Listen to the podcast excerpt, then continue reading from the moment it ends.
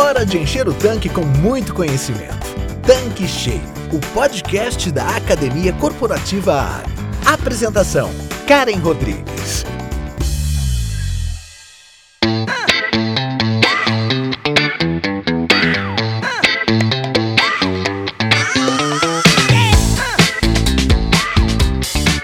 Olá, seja bem-vindo, seja bem-vinda aqui no nosso canal Tanque Cheio. Eu sou a Karen Rodrigues, head da Academia Corporativa Ali, e resolvemos trazer para a bancada do Tanque Cheio uma jornada de quatro episódios sobre vendas. Afinal, todos nós vendemos alguma coisa. Mas para podermos fazer isso bem, precisamos estar atentos e entender o que está acontecendo ao nosso redor. E para falar sobre esse assunto, convidei a Carol Manciola, que é CEO da Posiciona Educação e Desenvolvimento, uma empresa especializada em treinar times de vendas e atendimento. Ela também é autora de dois livros, O Seis da Vida e do best-seller Bora Bater Meta. Olha aí, gente, com quem eu vou conversar. E para começar, o nosso tema de hoje é o novo normal em vendas. Carol, seja bem-vinda ao Tanque Cheio. Esse é o nosso primeiro de quatro conteúdos e estamos muito contentes em recebê-la por aqui.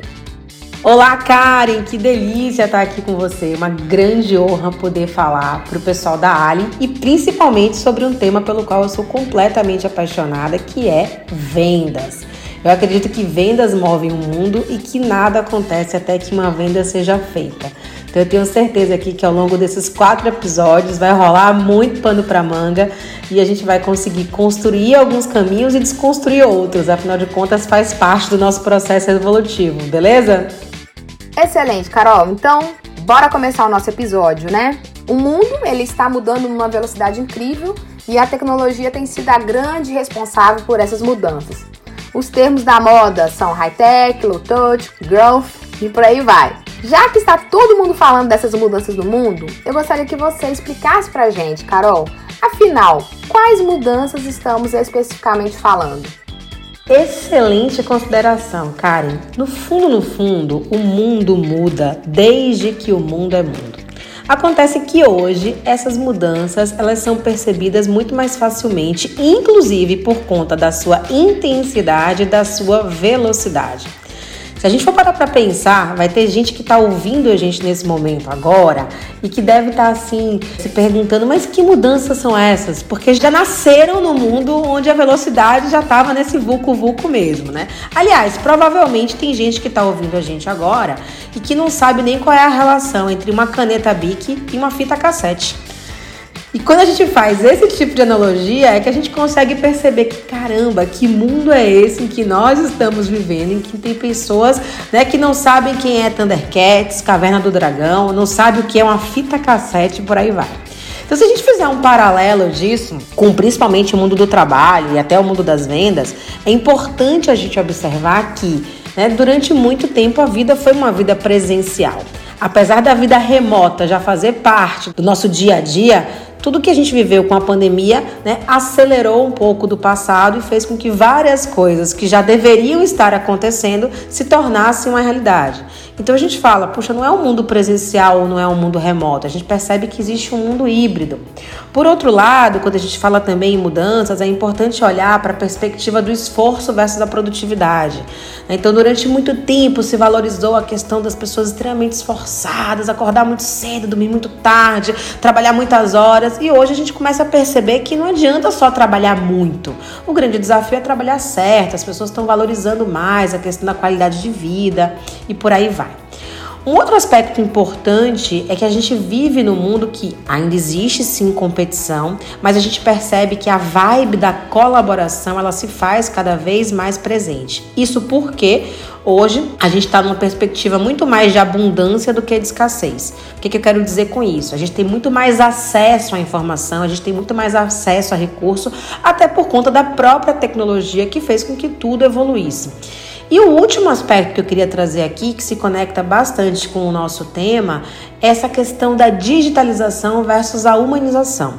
Então, quando a gente pensa na mudança, tudo que a gente está vivendo hoje por conta da transformação digital nos mostra o quão importante é o ser humano nessa equação. Afinal de contas, a tecnologia, ela nos mantém em pé de igualdade, ou seja, não é opção a transformação digital, ela inclusive está dada. A questão é como que a gente se diferencia onde está todo mundo se igualando. E aí entra o aspecto da humanização o ser humano ele se torna uma peça ainda mais fundamental e a diferença que ele faz tanto nas relações humanas quanto nas relações comerciais isso faz muita diferença. Então, quando a gente olha para essa perspectiva de mudança, a velocidade é maior, a intensidade é maior e vários aspectos que pareciam ser divergentes numa outro, num outro contexto hoje estão convergindo e a gente precisa de fato aprender a lidar com tudo isso. Afinal de contas, não existe novo normal, não existe voltar ao normal. O nome disso é vida, né? E a gente está aqui na vida para evoluir constantemente. Legal, Carol. Agora sim, explica pra gente como que essas mudanças elas reverberam, né? Quer dizer, como é que elas repercutem aí no perfil dos clientes? Excelente conexão, Karen, e é exatamente aí que a gente precisa chegar. Se o mundo tá todo de cabeça para baixo, se as coisas estão mudando de uma forma muito veloz e intensa, isso significa que as relações comerciais mudam, porque a nossa maneira de consumir, a nossa maneira de comprar também muda. Então, se a gente fizer uma analogia ou uma reflexão, todo mundo aqui é cliente. Né? Em algum contexto, aliás, 100% das pessoas que habitam o planeta Terra são consumidoras. Umas compram algumas coisas, outras não, mas enfim, tá todo mundo consumindo alguma coisa o tempo inteiro. E essa perspectiva, ela muda em vários contextos. Por quê? Porque hoje, com a questão da gente ter muito mais informação, né? Nós, consumidores, estamos muito mais informados. Então, eu consigo, por exemplo, é, muito facilmente fazer uma pesquisa no Google e saber a diferença do combustível A para o B, né? E fazer uma conta daquilo que faz mais sentido ou menos sentido para mim, para o meu carro, para o mundo, por exemplo, tá? A gente, inclusive, está muito mais consciente. E essa consciência tem a ver com o nível de informação que a gente recebe ou tem acesso, mas também a questão da sustentabilidade, então essa coisa de olhar para o impacto daquilo que a gente consome no mundo, na nossa comunidade, isso começou a, a se tornar algo mais natural, mais do nosso dia a dia. Uma outra perspectiva, quando a gente pensa no consumidor, no cliente, é a questão da impaciência, né? E aí, fazendo uma própria analogia com o desafio que a gente tem aqui nos nossos postos, quantas vezes você chega para abastecer, vê uma fila, ah, não, aqui eu não vou, vou no próximo, né?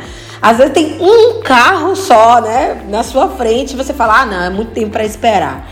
Então, assim, a impaciência, a velocidade faz com que a gente se torne muito mais impaciente. Quando você chama um Uber, por exemplo, né? Chamou um Uber, deu sete minutos, você cancela e chama outro. Então, o consumidor está valorizando muito mais a questão do tempo, até porque, como o nosso amigo Fred Alecrim costuma falar, né? O Fred, que inclusive já teve aqui com vocês, tempo é vida. Então, a partir do momento em que eu passo um tempo esperando, né, para abastecer o meu carro, esperando na fila da loja de conveniência, eu estou colocando a minha vida naquele lugar. Então, nós, de uma certa forma, estamos muito mais impacientes. E com isso, né, a gente estando mais informado, a gente estando mais impaciente, a gente estando mais consciente, isso significa que todos nós, como consumidores, estamos também muito mais exigentes. E aí vem o próximo link da nossa conversa. Um consumidor, um cliente mais exigente, ele vai exigir né, um time de linha de frente muito mais preparado. Ele vai olhar para todos os detalhes da relação né, e isso vai fazer muita diferença no ticket médio, na indicação, é, na fidelização e por aí vai. Certo, Carol, mas assim, como que tudo isso impacta na maneira de vender? Eu sei que no seu livro, né, Bora Bater Meta, você tem como um subtítulo o desafio da venda presencial no mundo digital. E para ter esse subtítulo é porque realmente é algo muito importante e impactante. Então, explica pra gente quais as novas competências que os vendedores precisam ter, né, nesse contexto atual, porque será que o vendedor, né, essa profissão, ela vai morrer, Carol? Pronto, Karen, o fio é esse, né? O mundo mudou, a maneira de consumir mudou, a maneira das relações comerciais se estabelecerem mudaram, e é claro que seria muita arrogância, né, de quem vende, de quem empreende, achar que essa mudança só não ia encostar na gente, né? Ela sim faz parte do nosso dia a dia. E quando eu escrevi o Bora Bater Meta lá em 2019, antes da gente passar, né, por toda essa pandemia que não acaba nunca, eu já estava observando esse movimento, né? Puxa, tá cada vez mais desafiador vender presencialmente. A compra digital, o consumo digital, ele está cada vez mais presente. A gente chama isso de venda low touch, né? Que é aquela venda que você faz, ou melhor, aquela compra que você faz sem precisar falar com ninguém. Se eu de fato me proponho a sair da minha casa para resolver um problema, eu estou imaginando que eu vou encontrar um especialista. Então pensa mesmo nos, nos, próprios postos de combustível. Primeiro, um nível de reinvenção grande, não é só mais combustível, é um posto de serviço. Então você começa a migrar um pouco essa perspectiva. Já que eu vou ter que parar o meu carro para abastecer, por que não aproveitar este momento também para ir até uma loja de conveniência resolver um problema? Ou naquele momento que meu carro está parado, que alguém abre o capô, não sou a pessoa mais especialista em carro, tá? Mas ele começa a falar: olha, o óleo tá baixo, ó, precisa trocar trocar a palheta. Sabe quando vem trazendo algumas outras perspectivas, eu paro e penso, puxa, eu já estou aqui. Então a gente começa a perceber que esse tempo que eu dedico a estar presencialmente em algum lugar, ele precisa de certa forma ser sim maximizado. E isso vai trazendo pra gente o quão importante a gente ter um time e aí, quando eu falo linha de frente, a gente pode chamar, né, ou frentista, ou vendedor, né, quem quer que seja, qualquer pessoa que se relacione com os nossos clientes, ele precisa ser alguém mais preparado. E ser mais preparado nos dias de hoje significa ter muito mais conhecimento. Então, assim, conhecer o que vende, para quem vende, e não somente as características daquele produto. Ah, qual que é a diferença de colocar álcool, colocar gasolina? Mas, assim, qual que é o impacto que aquilo vai ter na vida daquela pessoa? Então, muito aplicação quais são os benefícios. Essa questão realmente de saber ouvir, de ao invés de sair oferecendo um monte de coisa, deixa eu fazer uma ou duas perguntas para ver se faz sentido ou não. Porque tudo isso vai gerando o que a gente chama de influência sem autoridade mas na verdade você constrói uma autoridade, né? Do tipo, eu sou um especialista nisso aqui, eu posso te apoiar, para a partir daí eu conseguir influenciar alguém. E aí você faz isso com muita autenticidade. Então, um dos desafios que a gente tem quando a gente pensa em vendas é que tem-se né, um preconceito muito grande sobre o papel do vendedor. O vendedor, ah, ele é aquela pessoa que empurra, né, aquela pessoa que está ali sempre buscando uma oportunidade, parece que olha o cliente na frente e é como se fosse aquele leão olhando para aquela gazela e dizendo assim: agora eu vou comer aquele filé. E não pode ser isso. De fato, a gente tem que ter um interesse genuíno. Então, todo mundo que lida com gente tem que gostar de gente de alguma forma. Por isso, inclusive, que eu falo que quando a gente pensa nessa relação, principalmente da venda presencial, eu tenho que sair de uma perspectiva de que todo time que se relaciona com o cliente tem que ser extremamente comunicativo e extremamente executor. Poxa, é claro que ser comunicativo ajuda, óbvio, né? Executar a estratégia da companhia ajuda, óbvio. Mas se você faz só isso, essa é uma relação muito unilateral. E aí a pergunta é: se for só para comunicar alguma coisa, executar uma estratégia, talvez um totem ajude, talvez um autosserviço ajude. E o que a gente está querendo é humanizar cada vez mais essas relações para que nós consigamos, por meio do nosso time, fazer a diferença. Então eu não simplesmente paro para abastecer o carro, eu enxergo aquele ambiente como um posto de serviço. E o serviço não é só o que eu tenho ali para consumir, mas a maneira como isso acontece. Então todo esse time de linha de frente, ele tem que começar a adotar uma postura muito mais estrategista e apaixonada. Por que estrategista? Porque tem a ver com o pensar, deixa eu ver o que faz sentido para aquele cliente naquele momento. E ao mesmo tempo apaixonado é eu entendo do que eu estou vendendo, eu compro a ideia de que eu faço a diferença nesse processo e eu me coloco a serviço de. Então, durante muito tempo, quando a gente pensava em vendas, a gente olhava para o cliente, ou olhava para qualquer pessoa e enxergava um cliente. Né? Como é que eu posso me servir dessa pessoa? E hoje o grande lance é como é que eu posso servir a essa pessoa. Então pode ser somente uma mudança de preposição, mas no fundo é uma mudança de proposição.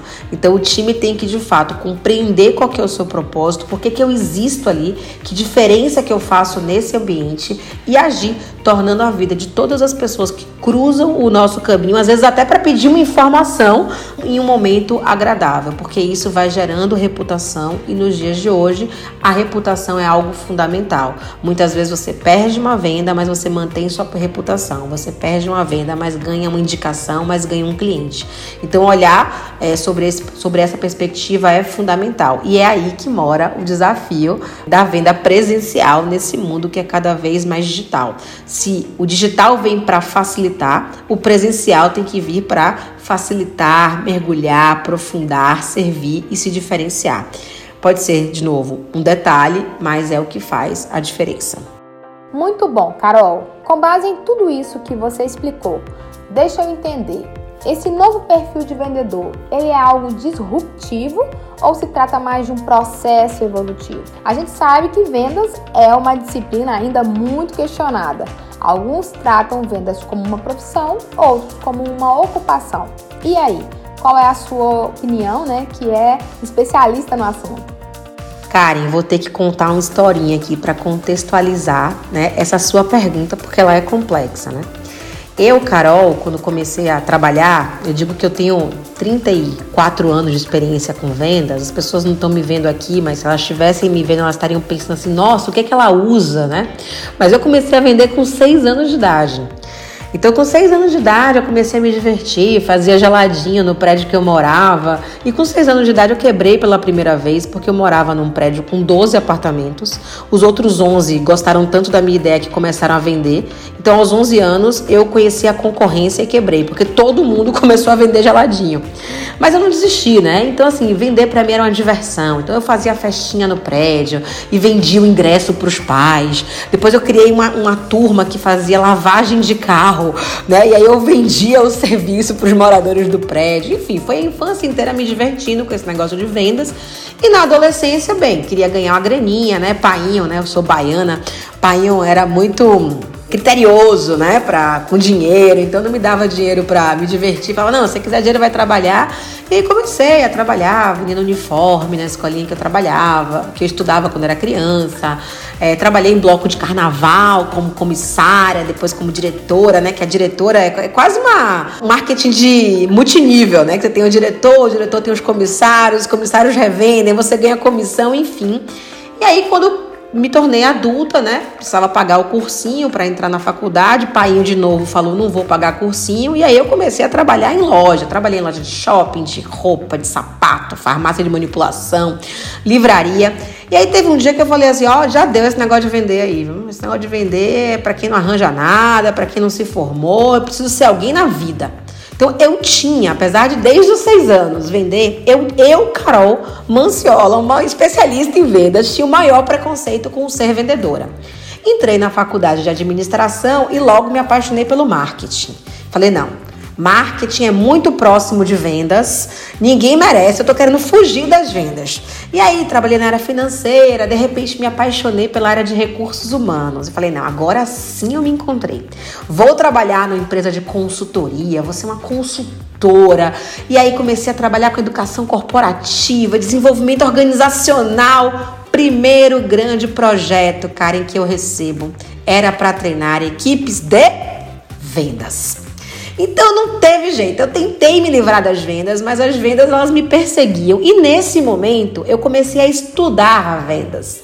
E só quando eu comecei a olhar para vendas como uma disciplina que eu entendi que não é simplesmente uma ocupação, que vendas é uma profissão, que não é simplesmente uma arte, vendas é ciência, vendas é técnica. E quanto mais eu estudo sobre vendas, mais eu me apaixono.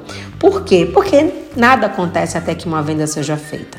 Se você pegar grandes nomes, Steve Jobs, Luiz Helena Trajano, Alexandre Costa da Cacau Show e por aí vai, todas essas pessoas têm na sua veia uma veia vendedora. CEOs de grandes empresas, né? Eles passaram pela área comercial. Então, muitas vezes você de fato cai de paraquedas na linha de frente, né? Ou atendendo ou vendendo, mas quando você se apropria daquilo e compreende aquilo como uma profissão, você começa a perceber que dá para fazer carreira. Porque vendas, muito mais do que um cargo, é uma competência. E essa competência, ela pode e deve ser desenvolvida por qualquer pessoa dentro da organização. Então a gente tem essa, a gente arrasta essa fama do vendedor falastrão, lembra? Somebody love, o pessoal mais antigo vai lembrar, né? Da escolinha do professor Raimundo, mas os mais jovens podem pegar aí, né? É Porta dos Fundos, que estão o tempo inteiro fazendo suas paródias em relação aos vendedores, e é sempre algo muito negativo. Sempre é alguém muito malandro. A própria organização Tabajara, lá do Cacete Planeta, né? E aí a gente começa a perceber que foi se carregando um, um, aspecto muito negativo, tanto que algumas empresas não chamam, né? O vendedor de vendedor. Ah, é o executivo comercial, é o consultor comercial. Vão criando outros nomes, como se a gente conseguisse um novo nome mudar a função. Mas o que tem que mudar é a nossa perspectiva, porque vender nada mais é do que conectar. Então, a todo momento, independentemente do cargo que você ocupe na organização, se você conecta um problema a uma solução, você está vendendo uma ideia, você está vendendo uma alternativa. Então, dentro do nosso segmento, é importante observar que o tempo inteiro existem oportunidades de venda. E não é simplesmente vender para bater uma meta, não é simplesmente vender para cumprir uma estratégia, é porque a nossa existência, a gente existe a serviço dos nossos clientes.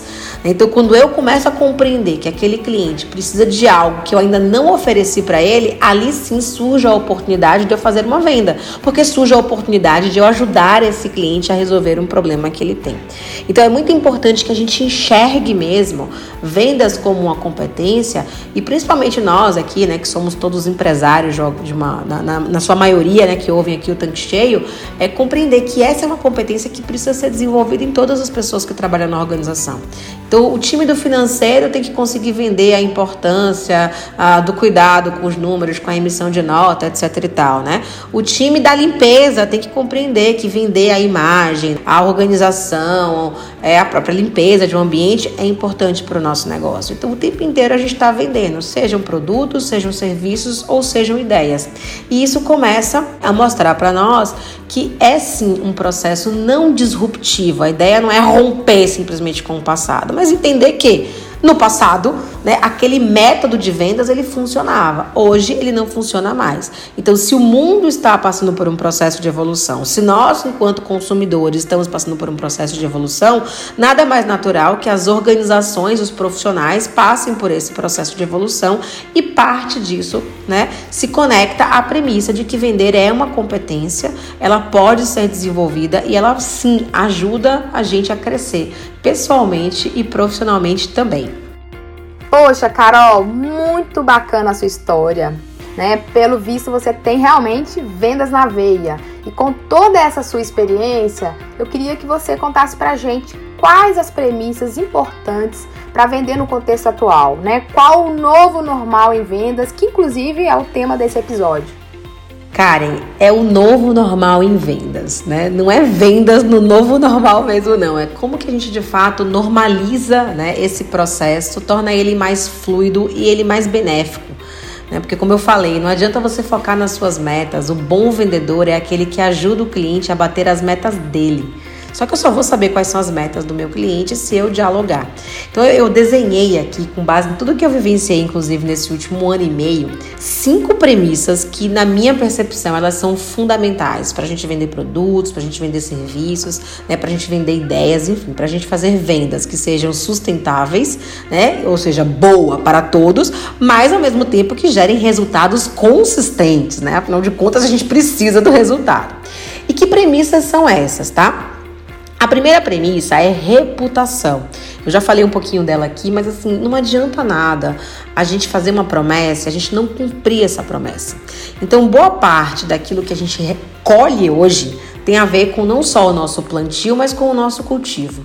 Eu adoro uma frase que diz o seguinte: nunca dá para voltar atrás e fazer um novo começo, mas qualquer pessoa pode começar agora e fazer um novo final. Então, se você não tem uma reputação ilibada, né, comece a reconstruir essa sua reputação. Por quê? Porque a sua atitude passada, ela vai sempre influenciar a sua promessa futura. Então, nos dias de hoje, em algum momento a venda vai passar, mas a sua reputação ela precisa se manter. Então as promessas elas precisam ser cumpridas. Essa é uma premissa. A segunda premissa tem muito a ver com a questão da conexão, né? Eu trouxe aqui na minha fala de que vender é conectar. Então eu enxergo um problema, eu enxergo um sonho, eu enxergo um desafio. E aí eu olho para o meu portfólio e penso, como é que eu posso ajudar essa pessoa a resolver este problema? E aí eu faço essa conexão. Então, quando a gente traz a, a perspectiva da conexão, não é olhar para cada cliente como oportunidade de eu bater as minhas metas, mas é eu olhar para o cliente pela perspectiva dele. É trazer muito mais a questão do foco do cliente do que o foco no cliente. E a partir do momento em que eu consigo fazer isso, eu gero essa conexão, né? É como aqueles aplicativos lá de relacionamento, tem que fazer da match para que a gente possa evoluir a relação. A terceira premissa é o aspecto da relevância. Durante muitos anos, quando a gente falava em vendas, a gente trazia muita coisa do relacionamento, né? Como se de fato tudo se resolvesse com base na amizade. E a gente sabe, e principalmente a gente viveu isso. Quem aqui, se você olhar para o seu WhatsApp, Karen, devem ter aí, né? Algumas mensagens não lidas. Às vezes fica até da minha mãe aqui sem ler. Não é porque eu não gosto da minha mãe, é que naquele momento, no meio do vulco vulco, passa uma coisa ou outra. Então não é pelo relacionamento, é pela relevância, ou seja, é pelo quanto aquilo naquele momento se faz importante para mim. Então, quando a gente traz essa coisa de, claro, temos que ser cordiais, temos que cumprimentar a todos, um bom dia, uma boa tarde, uma boa noite, um sorriso, um tá tudo bem, isso não custa nada e faz muita diferença. Mas você trazer algo que vai fazer a diferença para aquela pessoa, então, vou dar um exemplo, tá? Chego num posto para fazer, para abastecer, é, tô lá com a minha filhinha no carro, o vendedor de pista abre o capô do carro, porque ele faz todo aquele protocolo básico de dar uma, uma checada nas coisas e me fala: olha. É, como é o nome da senhora, Carol? Olha que diferença, né? Acho que nunca ninguém me perguntou meu nome. Mas, oi, tudo bem? Como é que é o nome da senhora? Eu falo, Carol. Então, Carol, olha, tô aqui verificando. Ah, e a água de alguma coisa lá, sei lá, tá baixa. Posso completar?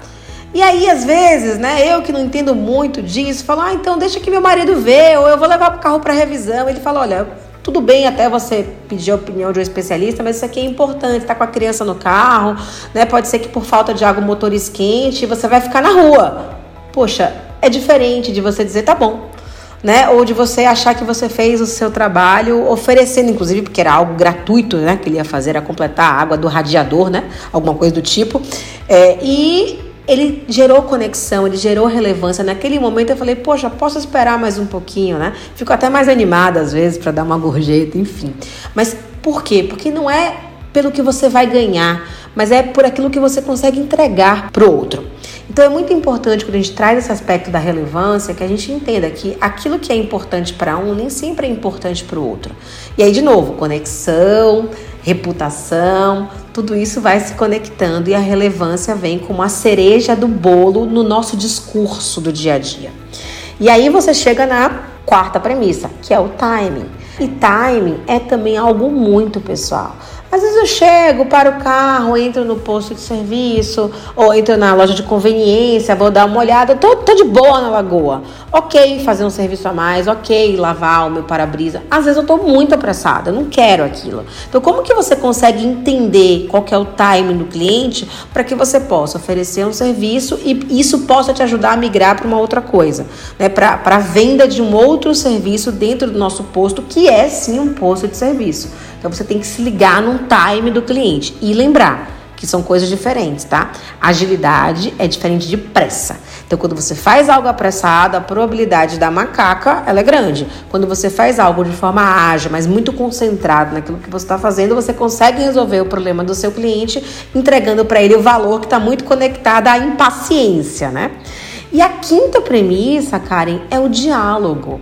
Né? Então, assim, é, não é só o bom dia, boa tarde, boa noite. Às vezes é perguntar o nome da pessoa, perguntar se está tudo bem, né? É fazer uma brincadeira, às vezes está um filho ali no carro, uma camisa de time, enfim. Mas quando você amplia o seu diálogo, você encontra a oportunidade de oferecer outras coisas.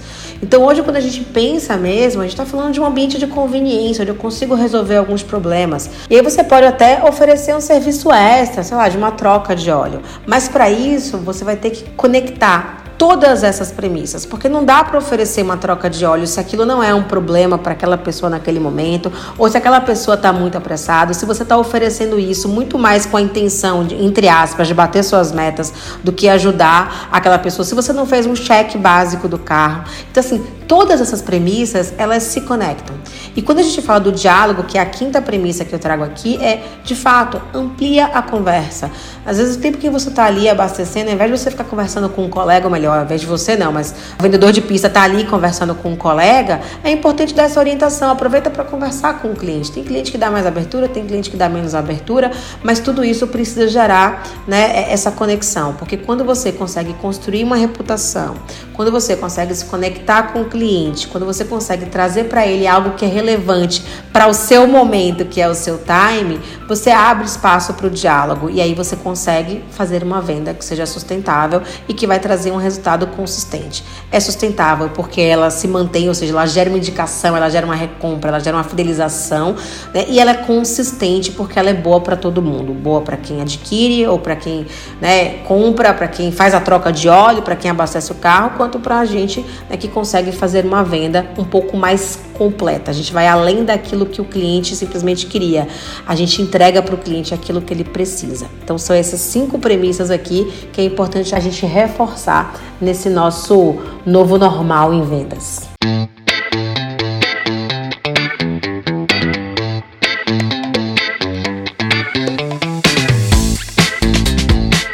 Ai, gente, uma pena mas estamos chegando ao final desse episódio.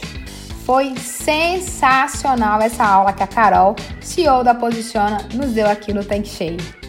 Carol, muito obrigada por sua participação, muito obrigada por compartilhar essa sua experiência aqui no nosso canal. E o que me deixa feliz é saber que você volta para a gente continuar esse papo na próxima semana. Mas para gente encerrar esse conteúdo, qual a mensagem final que você pode deixar para a nossa audiência? Boa, Karen, né? Não é um fim, é um recomeço, porque a gente vai ter outras oportunidades aqui no Tanque Cheio de aprofundar ainda mais o tema vendas. Então eu vou deixar como mensagem final aqui a mensagem inicial, né, deste episódio, que é vendas movem o mundo e nada acontece até que uma venda seja feita. Então é importante que a gente compreenda que vender é uma competência que pode e que deve ser desenvolvida. Obrigada, gente. Então é isso, pessoal. Encerramos por aqui, mas se eu fosse você, não deixava de acompanhar essa jornada desses quatro conteúdos, desses quatro episódios com a Carol Manciola, ok? Então até a próxima semana. Tchau, tchau. Você acabou de ouvir Tanque Cheio, o podcast da Academia Corporativa Ali. Quer encher seu tanque com ainda mais conhecimento? Faça parte do canal do Telegram da Academia Corporativa Ali e receba conteúdos diários relacionados à gestão do seu posto de serviços. Para entrar, basta clicar no endereço que está na descrição deste episódio. E para você que é revendedor Ali, acesse agora o portal da Academia Corporativa. Nele você encontra dezenas de webséries e cursos exclusivos sobre os mais diversos temas para você e toda a sua equipe. Tá esperando o quê? Não fique de fora!